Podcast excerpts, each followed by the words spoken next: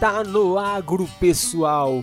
Chego aqui agora para trazer para você as informações do agronegócio. Começando com a previsão do tempo. A quarta-feira deve ser de sol com aumento de nuvens e pancadas de chuva em regiões isoladas do entorno do Distrito Federal e também em muitas regiões aqui do centro-oeste. A temperatura mínima deve ficar em 18 e a máxima alcança os 25 graus. A umidade relativa do ar deve ficar a mínima em 40 e a máxima em 75%. E existe 80% de possibilidade de chuva em regiões isoladas. Hoje, dia 28 de abril, é o Dia da Educação. E esta semana, a Embrapa completou 48 anos, construindo a ciência que se reinventa para estar à frente e alinhada aos desafios, especialmente durante um dos episódios mais desafiadores da história com a pandemia da Covid-19. Foram lançadas novas tecnologias agropecuárias, publicações e cursos online. Também foram anunciados os dados do Balanço Social 2020 além de assinatura de parcerias, entrega de homenagens a pessoas relevantes do setor produtivo, do poder público e do universo da pesquisa. Passado mais de 13 meses desde a declaração da pandemia no país, a Embrapa permaneceu com mais da metade dos empregados trabalhando remotamente. Para que projetos não fossem inviabilizados, pesquisadores e suas equipes mesmo com o isolamento social e a necessidade de implantação das escalas de revezamento, criaram formas de preservar o trabalho no campo e nos laboratórios. Experimentos necessitavam de acompanhamento muitas vezes diário, sob o risco de serem perdidos anos de dedicação.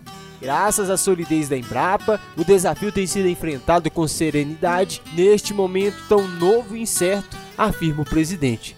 Ele lembra que as pesquisas no campo e nos laboratórios não foram paralisadas.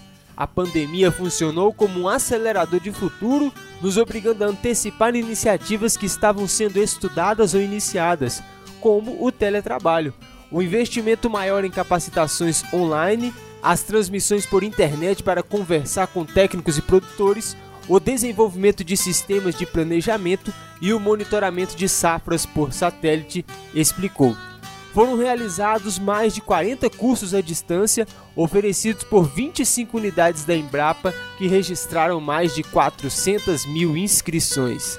Parabéns, Embrapa, pelo seu trabalho e a todos os técnicos, diretores e aqueles que trabalham de sol a sol, dia a dia, para levar ao homem do campo as principais tecnologias e a educação tão necessária para o progresso do agronegócio. Vamos falar agora sobre as cotações do mercado, sobre o boi gordo.